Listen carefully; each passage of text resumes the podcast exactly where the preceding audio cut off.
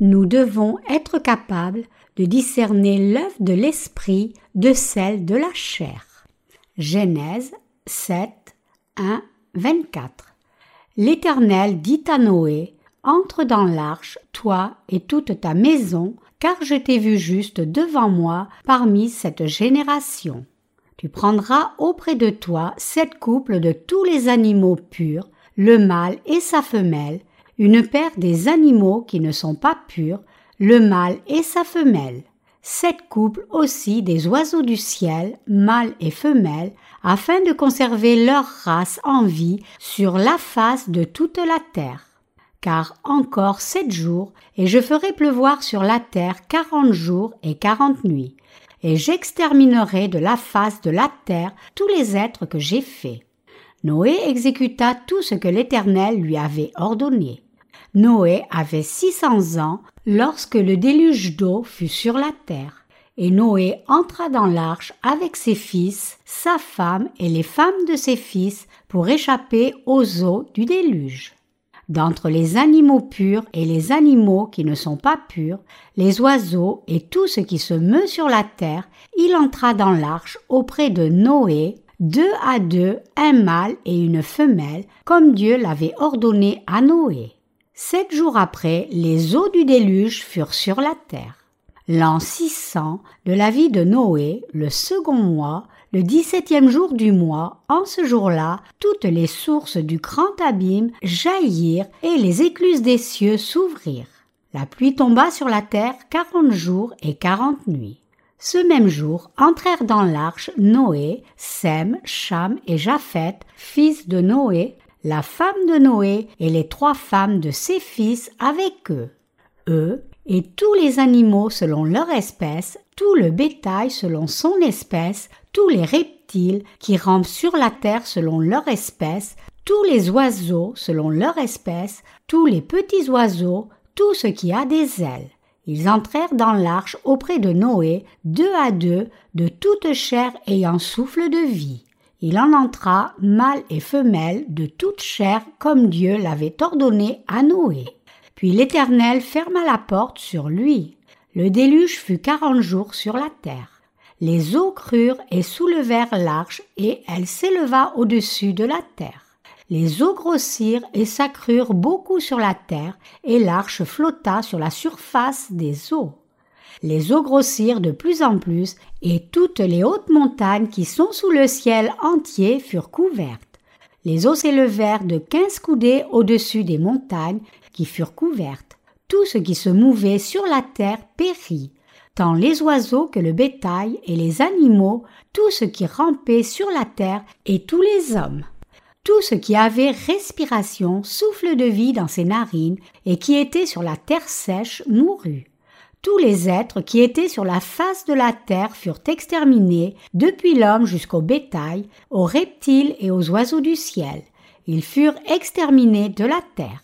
Il ne resta que Noé et ce qui était avec lui dans l'arche. Les eaux furent grosses sur la terre pendant cent cinquante jours à travers la marche de foi de Noé, montrée dans le passage des Écritures d'aujourd'hui, nous devons examiner comment nous devrions mener nos vies. Noé a construit l'arche pendant cent ans, et le grand déluge est venu l'année où Noé a terminé l'arche. Sept jours avant la venue du déluge, selon la parole de Dieu, Noé a appelé dans l'arche sa famille et chaque espèce d'animaux et d'oiseaux du ciel. Bien sûr, c'est Dieu qui les a poussés à entrer dans l'arche, mais Noé a fait toutes les préparations en se confiant en la parole de Dieu. Pour faire simple, Noé a fait l'œuvre de l'Esprit. De même, en vivant sur cette terre, nous devons aussi vivre pour le Seigneur et nous devons aussi faire l'œuvre de l'Esprit. Nous devons prêcher à chacun l'Évangile proclamant que Dieu a expié tous les péchés de chaque âme et nous devons permettre à tous de recevoir la rémission des péchés. Ce n'est autre que l'œuvre même de l'Esprit. Nous devons clairement discerner l'œuvre de l'Esprit de celle de la chair nous devons clairement séparer l'œuvre de l'esprit de celle de la chair. Sinon nos âmes pourraient dévier. Il est écrit Ceux en effet qui vivent selon la chair s'affectionnent aux choses de la chair, tandis que ceux qui vivent selon l'esprit s'affectionnent aux choses de l'esprit. Et l'affection de la chair, c'est la mort, tandis que l'affection de l'esprit, c'est la vie et la paix. Romains 8, 5, 6. L'œuvre spirituelle n'est jamais compatible avec l'œuvre de la chair. Cependant, puisque nous avons toujours notre chair, nous faisons l'œuvre de la chair et l'œuvre de l'esprit, même si nous sommes nés de nouveau. Ce n'est pas vrai que nous ferions juste un seul type d'œuvre. Néanmoins, devant Dieu, nous qui sommes nés de nouveau, devons rechercher une seule œuvre. Une fois que vous et moi sommes sauvés, nous devons infailliblement faire l'œuvre de l'Esprit. Comme c'est écrit dans le passage des Écritures ci-dessus, ceux qui désirent vivre selon la chair s'affectionnent aux choses de la chair, mais ceux qui cherchent à vivre selon l'Esprit s'affectionnent aux choses de l'Esprit. Bien que nous ayons la chair et l'Esprit, nous devons être consacrés seulement à l'œuvre de l'Esprit. Quel genre d'œuvre devons-nous faire? Nous devons faire l'œuvre de l'Esprit. C'est cela servir Dieu. Quelle est alors l'œuvre de l'Esprit? C'est sauver les âmes en prêchant l'évangile de l'eau et de l'Esprit. Le Seigneur a dit Dieu est esprit, et il faut que ceux qui l'adorent l'adorent en esprit et en vérité. Jean 4, 24. L'œuvre de l'Esprit n'est autre que prêcher l'évangile de Jésus-Christ qui a expié les péchés de toute l'humanité. Quand nous faisons l'œuvre qui sauve l'âme des gens, en prêchant l'évangile de l'eau et de l'esprit pour eux, les bénédictions de Dieu suivent aussi. Seuls ceux qui sont nés de nouveau, en croyant en l'évangile de l'eau et de l'esprit, peuvent fixer leurs pensées sur l'œuvre de l'esprit, la discerner de l'œuvre de la chair et l'accomplir. C'est pour cela que Dieu a dit que les animaux qui avaient des sabots séparés c'est-à-dire des sabots fendus, sont des animaux purs. Lévitique 11, 3. Tout comme les animaux purs ont des sabots fendus, nous qui sommes nés de nouveau devons clairement séparer l'œuvre de l'esprit de celle de la chair et faire cette œuvre spirituelle à moins que les justes ne séparent clairement ce qui est spirituel de ce qui est charnel, ils ne peuvent ni faire l'œuvre de l'esprit ni l'œuvre de la chair. Même si c'est possible que vous et moi fassions parfois l'œuvre de la chair et l'œuvre de l'esprit à d'autres moments, nous devons toujours discerner l'œuvre de l'esprit de l'œuvre de la chair clairement et consciencieusement. Vivre pour l'Évangile qui nous a sauvés est l'œuvre de Dieu et l'œuvre de l'Esprit. C'est quand nous réfléchissons à la façon dont nous avons été sauvés que nous pouvons faire l'œuvre de l'Esprit. Rappelez-vous que c'est l'œuvre de l'Esprit de sauver les âmes. Gravez-le dans votre cœur une fois de plus que c'est l'œuvre de l'Esprit de prêcher l'évangile de l'eau et de l'Esprit aux gens et ainsi permettre à leur âme de recevoir la rémission des péchés pour que ceux qui sont nés de nouveau, les croyants justes en l'évangile de l'eau et de l'esprit, fassent l'œuvre de l'esprit, ils doivent savoir exactement ce qu'est l'œuvre spirituelle et ce qu'est l'œuvre charnelle les justes qui sont nés de nouveau par l'évangile de l'eau et de l'esprit ont à la fois l'esprit et la chair. À la différence des incroyants qui ont seulement la chair, les croyants nés de nouveau ont le Saint-Esprit dans leur cœur. Donc, ceux qui sont nés de nouveau par l'évangile de l'eau et de l'esprit font à la fois l'œuvre de l'esprit et l'œuvre de la chair aussi. C'est précisément pour cela que les justes doivent discerner exactement ce qu'est l'œuvre de l'esprit et ce qu'est l'œuvre de la chair et rechercher l'œuvre de l'esprit. Si une personne juste ne sait pas ce qu'est l'œuvre de l'esprit ou comment l'accomplir, mais cherche seulement l'œuvre de la chair, alors cette personne mène une vie mauvaise et erronée. Vous devez tous réaliser que prêcher l'évangile de l'eau et de l'esprit est l'œuvre de l'esprit et chercher cette œuvre spirituelle. Quand nous rencontrons quelqu'un, nous prions Seigneur, veuille sauver cette âme. En réalité, Dieu a déjà expié tous les péchés de cette âme aussi. Cependant, nous devons prêcher l'Évangile à la personne pour qu'elle puisse réaliser ce fait et y croire. Nous devons ainsi la conduire à son salut. Prêcher l'évangile de l'eau et de l'esprit n'est pas quelque chose que n'importe qui puisse faire. Cette œuvre est quelque chose qui ne peut être fait que par ceux qui ont été rachetés d'abord en croyant en l'évangile de l'eau et de l'esprit, et ce n'est autre que l'œuvre de l'esprit.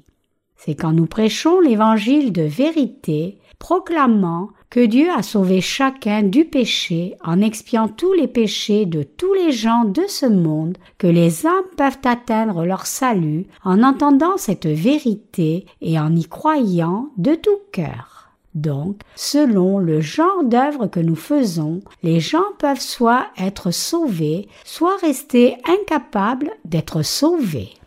Nous avons été sauvés par l'évangile de l'eau et de l'esprit. Cependant, il est d'une importance cruciale de voir quel genre d'œuvre nous qui sommes sauvés faisons. Nous devons tous comprendre pleinement quel genre d'œuvre nous devons faire pour faire l'œuvre de l'Esprit. C'est parce qu'à moins de savoir quelle est l'œuvre de l'Esprit, nous ne pouvons l'accomplir. Quelle est l'œuvre de l'Esprit? C'est prêcher l'Évangile aux gens en croyant, ces âmes seront sauvées quand nous prêchons l'Évangile. Chacun de nous doit aussi discerner et faire l'œuvre de l'Esprit individuellement, mais c'est quelque chose qui est très difficile. En d'autres termes, il n'est pas facile de faire l'œuvre de l'Esprit qui nous demande de prêcher l'Évangile en nous rappelant que c'est ce que Dieu demande réellement de notre part. Bien que cette œuvre ne soit pas si facile, en même temps, cependant, elle est aussi simple. Si nous allons où l'œuvre de la chair abonde, nous sommes liés à faire l'œuvre de la chair, mais si nous allons où l'œuvre de l'esprit est accomplie, nous sommes liés à faire l'œuvre de l'esprit. Si nous demeurons dans l'Église de Dieu qui fait l'œuvre de l'Esprit et partageons la communion avec les justes, alors nous ferons automatiquement l'œuvre de l'Esprit. En dépit de cela, nous faisons encore parfois autre chose d'entièrement à côté au lieu de faire l'œuvre de l'Esprit. Nous devons donc réaliser clairement quelle est l'œuvre de l'Esprit et quelle est l'œuvre de la chair. Nous sommes ici pour servir l'œuvre que Dieu a déjà faite. Nous devons nous offrir nous-mêmes à l'œuvre de la diffusion de l'Évangile, mais le problème, c'est que parfois nous ne réalisons pas ce devoir. Dieu a dit à Noé de construire l'arche quand il avait 500 ans, et Noé a terminé cette arche à l'âge de 600 ans. Quand l'arche était prête, Dieu a dit à Noé, Toi et ta famille devez entrer maintenant dans l'arche et vous prendrez avec vous sept paires d'animaux purs et deux paires d'animaux impurs, mâles et femelles. Pourquoi Dieu a-t-il ordonné à Noé de prendre deux paires d'animaux impurs et sept paires d'animaux purs? C'est parce qu'alors que les animaux purs devaient être préservés complètement et fleurir une fois que le déluge serait fini, les animaux impurs devaient juste rester existants. Par contre, les animaux purs devaient aller bien et être parfaits. C'est pour cela que Dieu a spécifié les sept pères, mâles et femelles. Comme vous le savez peut-être bien, le nombre sept dans la Bible désigne Dieu et la perfection, alors que le nombre six implique l'homme et l'imperfection. Regardez ce que Dieu a fait pour nous, l'œuvre de notre salut. Il a expié tous nos péchés parfaitement. L'Église de Dieu qui prêche l'évangile de l'eau et de l'esprit est parfaite en faisant l'œuvre de Dieu. Tout comme Noé a fait son œuvre spirituelle de perfection pendant cent ans, nous pouvons le faire aussi. que Noé construise l'arche et que nous prêchions l'évangile de l'eau et de l'esprit aux gens, les deux sont la même œuvre spirituelle. Nous devons être plus consacrés à l'œuvre de l'esprit. Même si nous faisons à la fois l'œuvre de l'esprit et l'œuvre de la chair, nous devons être plus dévoués à l'œuvre de l'esprit. Nous faisons tous l'œuvre de la chair par nature, même sans que personne ne nous le dise. Les animaux impurs peuvent survivre et se multiplier avec les deux paires mises dans l'arche. Cependant, les animaux purs sont faibles et donc si seulement deux paires mâles et femelles étaient mises, les espèces pourraient ne plus être préservées. C'est pour cela que Dieu a dit à Noé de prendre dans l'arche sept paires d'animaux purs pour préserver leur perfection. Nous devons croire en cette œuvre que Dieu a faite pour nous parfaitement et avec cette foi, nous devons faire l'œuvre de l'Esprit. En d'autres termes, même si nous, qui sommes nés de nouveau, avons encore notre chair, puisque nous avons aussi l'Esprit avec nous, nous devons faire l'œuvre de Dieu.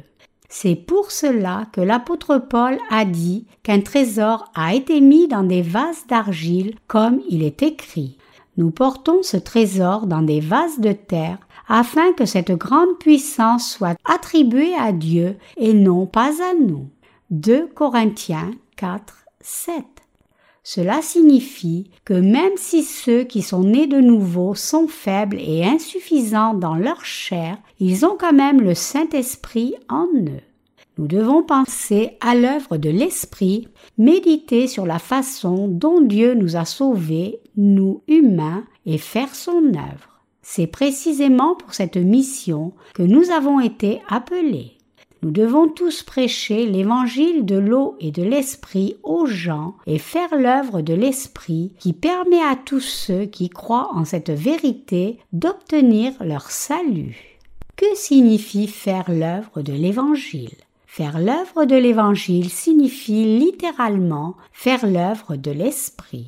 Ce n'est pas juste une sorte de leçon qui nous enseigne à être droit moralement quand nous prêchons aux âmes la façon dont Dieu a sauvé parfaitement la race humaine entière et que les gens sont sauvés par conséquent, nous devons alors les nourrir pour qu'ils se tiennent encore plus fermement sur l'Évangile et éviter que les faux prophètes ne les conduisent dans la mort de nouveau.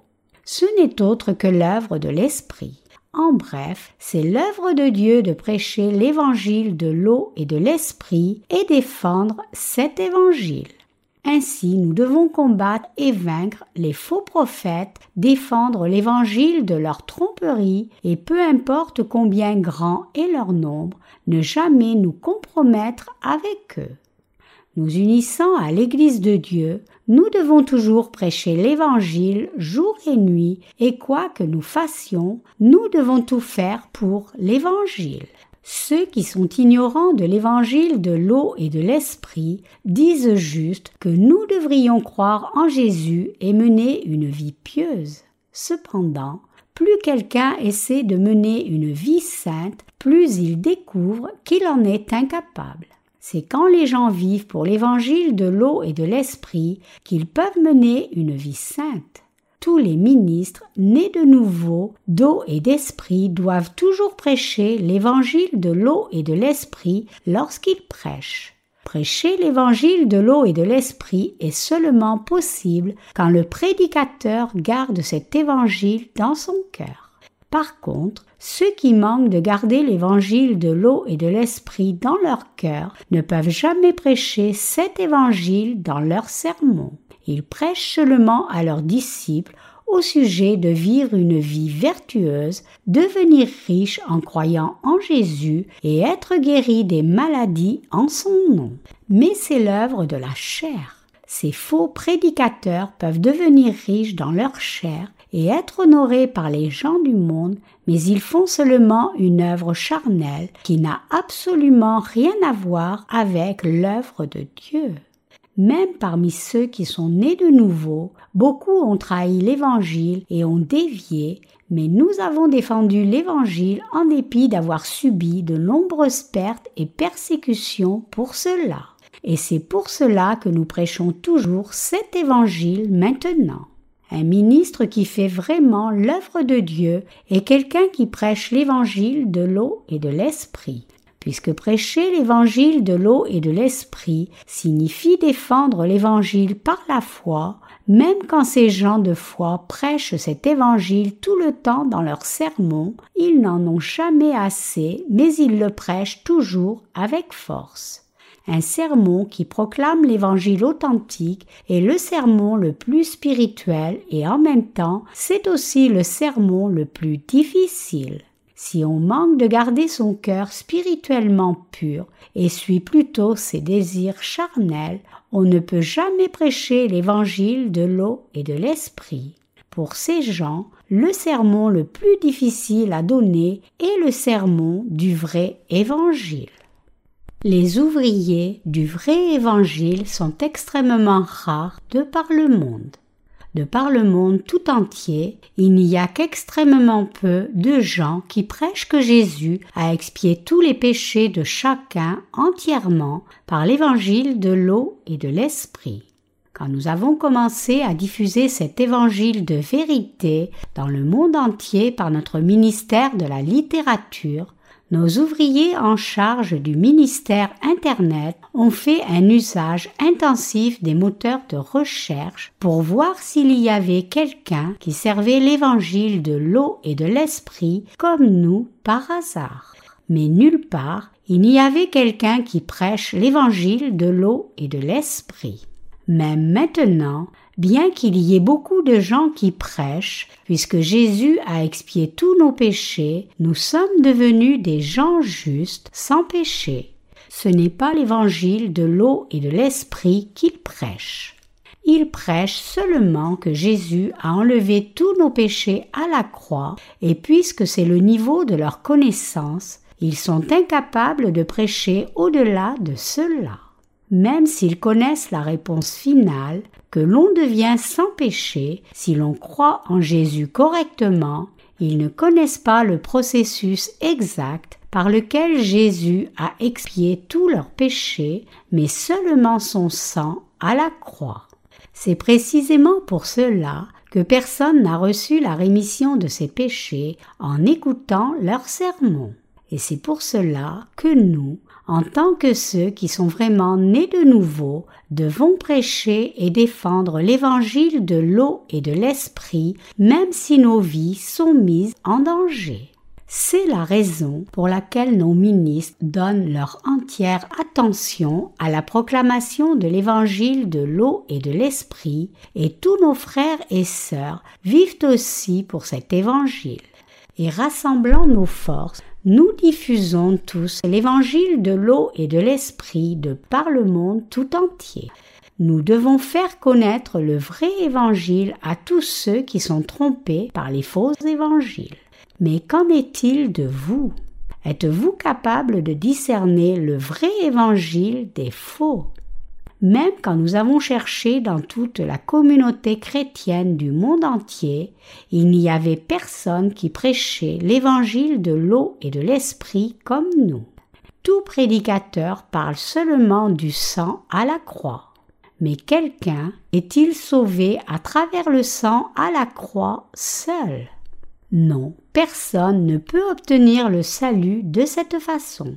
Même parmi des théologiens célèbres, personne n'est sauvé.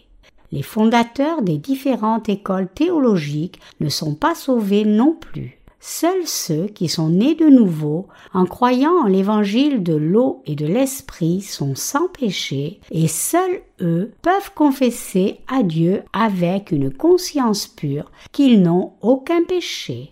Donc, c'est nous, en tant que ceux qui sont nés de nouveau par l'évangile de l'eau et de l'esprit, qui devons prêcher cet évangile de vérité. Nous devons servir le Seigneur en unissant nos cœurs à nos ministres. Quand nous prêchons l'évangile, il est possible que certains ne l'acceptent pas. Il n'y a pas besoin de leur prêcher l'évangile contre leur volonté. S'ils ont de la difficulté à comprendre cet évangile, tout ce que nous devons faire, c'est leur expliquer la parole de Dieu doucement, pas à pas, leur parlant d'abord du péché, puis de la loi et du jugement de Dieu, pour qu'ils soient en mesure de voir leur être fondamentalement méchant et d'accepter cet évangile. Une fois qu'ils reconnaissent clairement qu'ils sont destinés à l'enfer, c'est après cela que nous devrions prêcher l'Évangile. S'ils s'opposent toujours à cet Évangile, même après avoir compris son message entier, alors vous devriez simplement cesser de leur prêcher. Nous devrions chercher ceux qui sont volontaires pour accepter cet évangile, les amener à obtenir leur salut et les nourrir attentivement comme nous nourrissons nos propres enfants. Si nous faisons vraiment un bon travail de prédication de l'évangile de l'eau et de l'esprit aux gens en détail, alors il est garanti que beaucoup plus de gens seront amenés à croire en cet évangile dans leur cœur. Quiconque croit en cet évangile de tout cœur plutôt que de l'accepter seulement comme une question de connaissance, sera certainement rendu sans péché par le Saint-Esprit. Quiconque croit en l'évangile de l'eau et de l'esprit dans son cœur n'a pas de péché. Tout comme la dynamite puissante peut balayer un bâtiment entier dans une explosion, si quelqu'un entend et croit la parole de l'évangile de l'eau et de l'esprit, il deviendra parfaitement sans péché. C'est pour cela que l'apôtre Paul a déclaré Car je n'ai point honte de l'évangile de Christ, c'est une puissance de Dieu pour le salut de quiconque croit. Romains 1, 16. Cette parole puissance ici est dynamis en grec, et c'est à partir de ce mot que le terme français dynamite est dérivé. Autrement dit, l'évangile de l'eau et de l'esprit a une énorme puissance explosive qui peut effacer tous les péchés du cœur de quelqu'un une fois pour toutes. Donc, tout ce que nous devons faire, c'est prêcher cette vérité. Puisque cet évangile est le vrai évangile, si seulement quelqu'un l'entend et y croit, son cœur deviendra sans péché. Cependant, en entendant la parole de l'Évangile une seule fois, peu de gens peuvent réellement recevoir la rémission des péchés. Chacun a ses propres pensées et penchants, et donc la plupart des gens ne se soumettent pas à la parole de Dieu si facilement. Aussi, nous devons continuer à prêcher l'Évangile à répétition, et ceux qui nous entendent doivent rejeter leurs propres pensées s'ils veulent réellement naître de nouveau. Ils finiront alors également par croire. Dans les quelques années à venir, Dieu diffusera l'évangile de l'eau et de l'esprit dans le monde tout entier. Si ceux qui sont nés de nouveau font l'œuvre de l'Évangile comme Dieu l'a ordonné, il s'assurera que rien ne se mette sur leur chemin.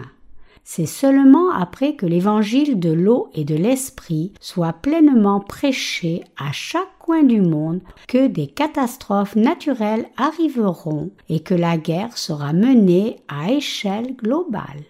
Même la guerre peut éclater seulement si Dieu le permet. La Bible dit Le cœur du roi est un courant d'eau dans la main de l'Éternel. Il l'incline partout où il veut. Proverbe 21, 1. Même si un réservoir est plein d'eau, son robinet est ouvert par l'opérateur seul.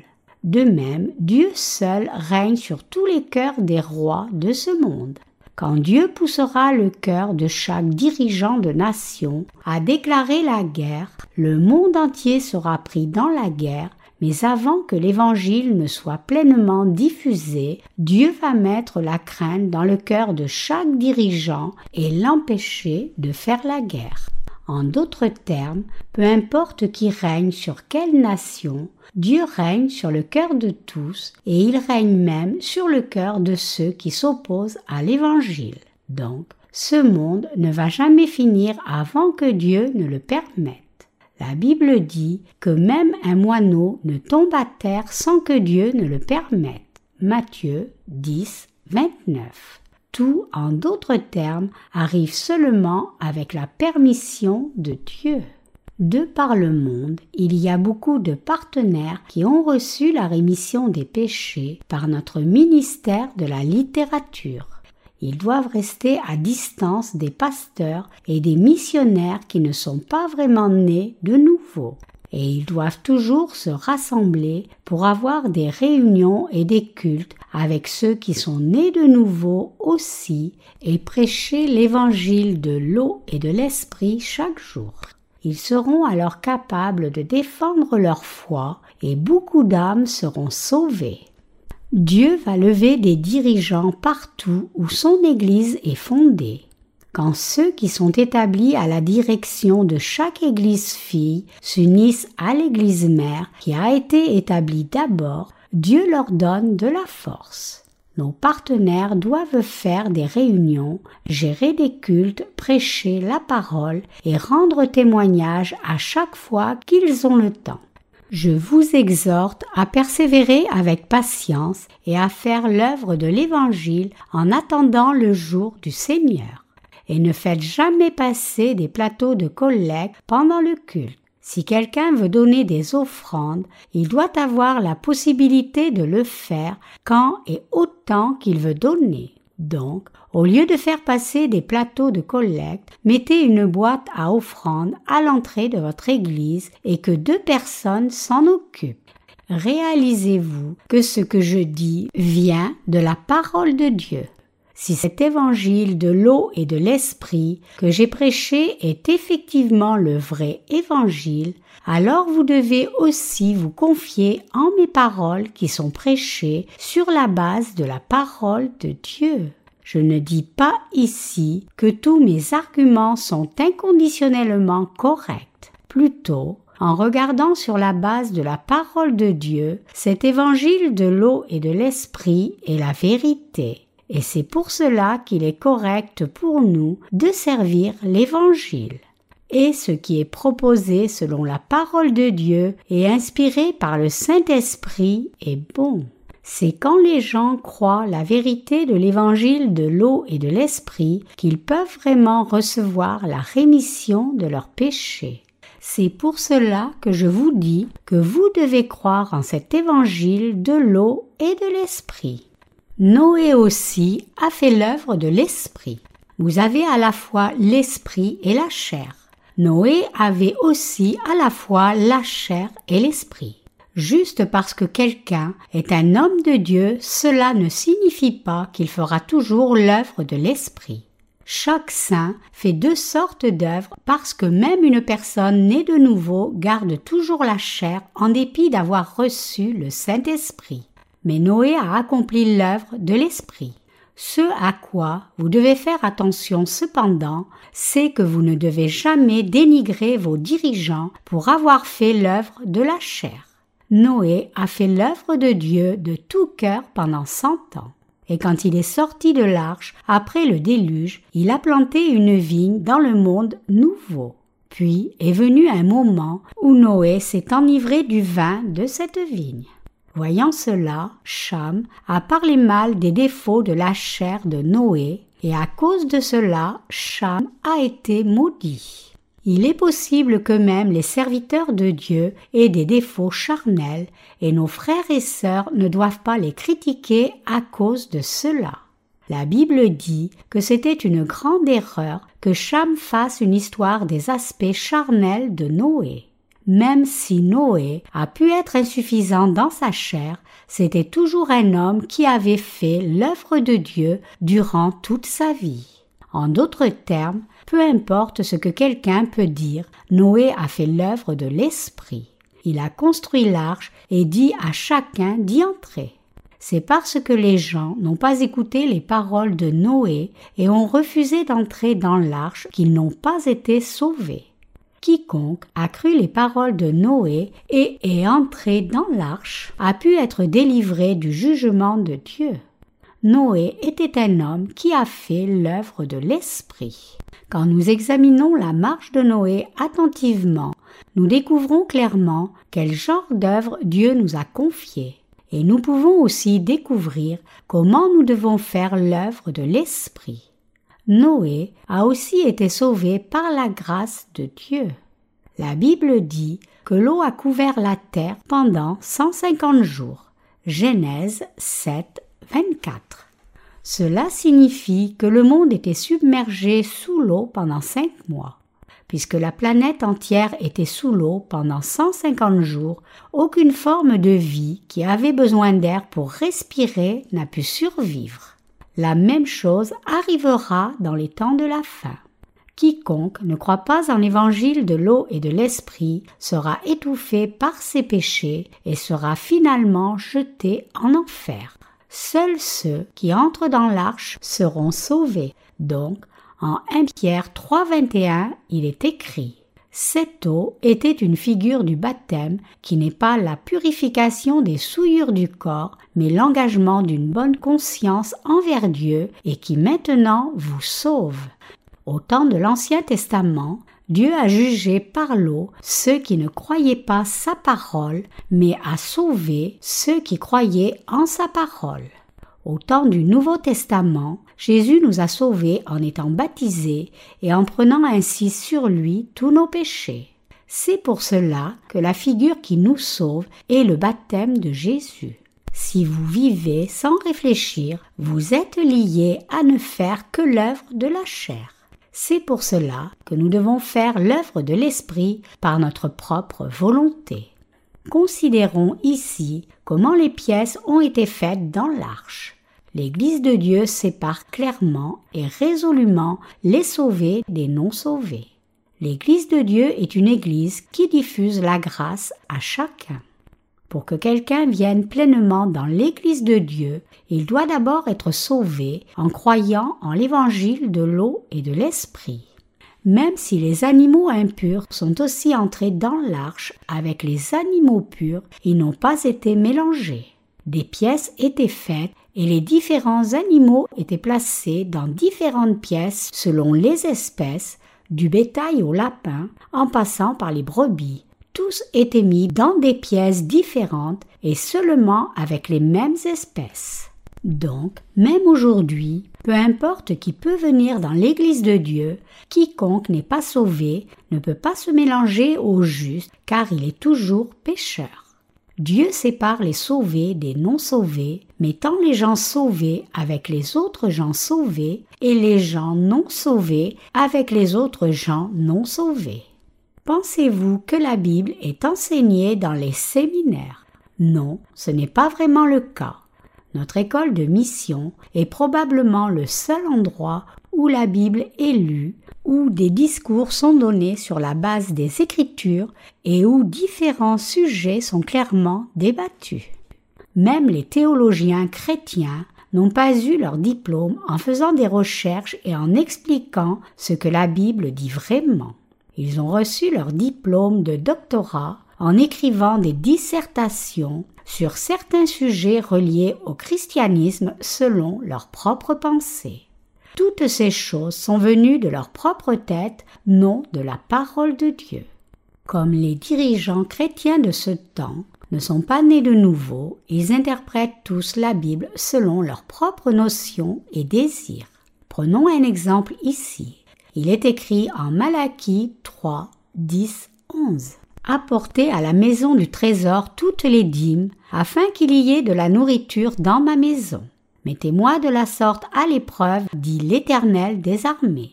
Et vous verrez si je n'ouvre pas pour vous les écluses des cieux, si je ne répands pas sur vous la bénédiction en abondance.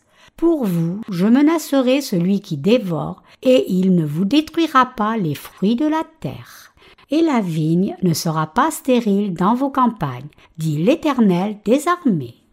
Le message central de ce passage est que tout appartient à l'Éternel Dieu.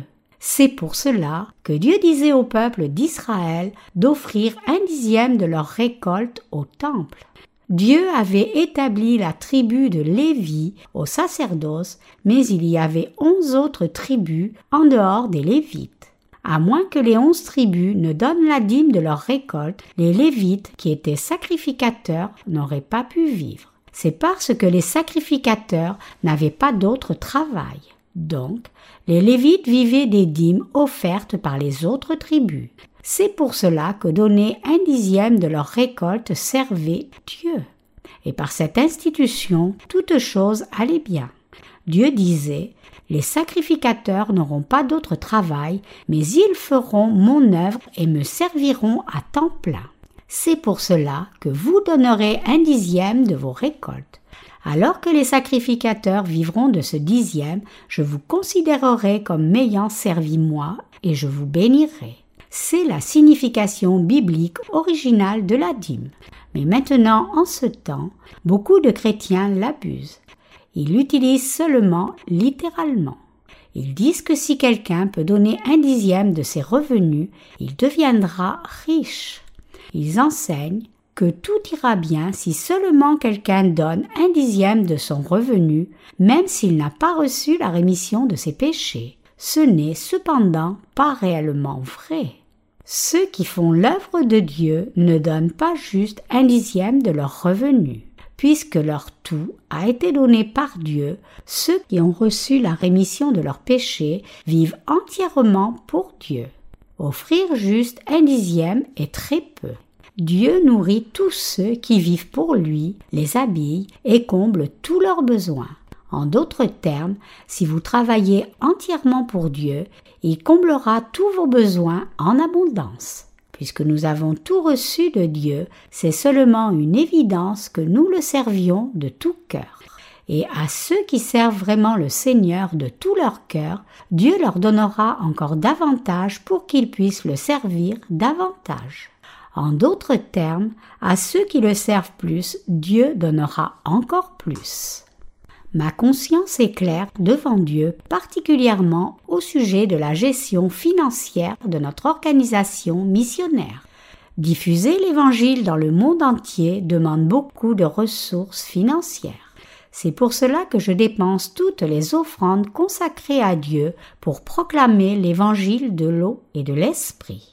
Nos saints savent aussi très bien que leurs contributions sont utilisées pour l'Évangile et donc ils font des offrandes sans aucun souci.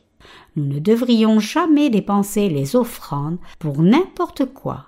Chaque offrande doit être dépensée à ce pourquoi elle est absolument nécessaire. Aucun ministre ne devrait accumuler de l'argent pour lui-même. En dépit de cela, certains ministres pensent que l'argent qu'ils gagnent est à eux. Ce n'est pas juste. Chaque centime qui vient dans l'Église de Dieu doit être inconditionnellement dépensé pour servir l'évangile de l'eau et de l'esprit. Nous pouvons toujours prospérer même quand nous offrons tout.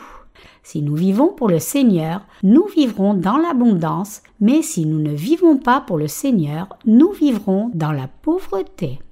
Dieu sait tout de nos cœurs et de nos actes. Ceux qui vivent pour eux-mêmes périront. Mais Dieu aide les gens spirituels qui font son œuvre fidèlement. Les ouvriers du ministère de l'Église de Dieu sont fondamentalement différents des pasteurs des églises mondaines. Quoi qu'ils fassent, ils sont distincts. Dans les jours à venir, nous allons dépenser encore davantage de ressources financières pour sauver juste une seule âme de plus, ce qui est bien plus précieux que tout sous les cieux. Même si nous faisons tellement d'investissements dans le monde entier, l'Église de Dieu est toujours pleine de prospérité. C'est ainsi que l'Église de Dieu est supposée être. Nous devons servir l'Évangile de tout notre cœur, tous nos corps, tous nos cœurs et toutes nos possessions doivent être offerts au Seigneur. C'est notre foi. Nous devons avoir de grands vases de foi. Dieu dit Or la foi est une ferme assurance des choses qu'on espère, une démonstration de celles qu'on ne voit pas. Hébreux 11, 1. Bien que le fruit que nous cherchons par la foi ne soit pas visible à nos yeux maintenant même, nous serons en mesure de le voir finalement. Alors que nous prions pour ce fruit, quand il n'est pas visible, Dieu le rendra visible à nos yeux en son temps. Pour ceux qui sont nés de nouveau, c'est juste de faire l'œuvre de Dieu. c'est la vie correcte de ceux qui sont nés de nouveau, et c'est quand nous faisons ainsi l'œuvre de Dieu que nous pouvons jouir de toutes ces bénédictions.